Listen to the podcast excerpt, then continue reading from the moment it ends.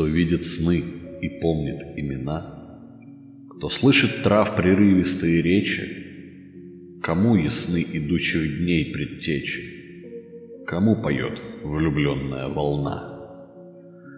Тот, чья душа землей убелена, кто бремя дум, как плащ, приял на плечи, кто возжигал мистические свечи, кого влекла Изиды пелена, кто не пошел искать земной услады, ни в плясках жриц, ни в оргиях минат, кто в чашу нек не выжил виноград, кто, как Орфей, нарушив все преграды, все ж не извел родную тень со дна.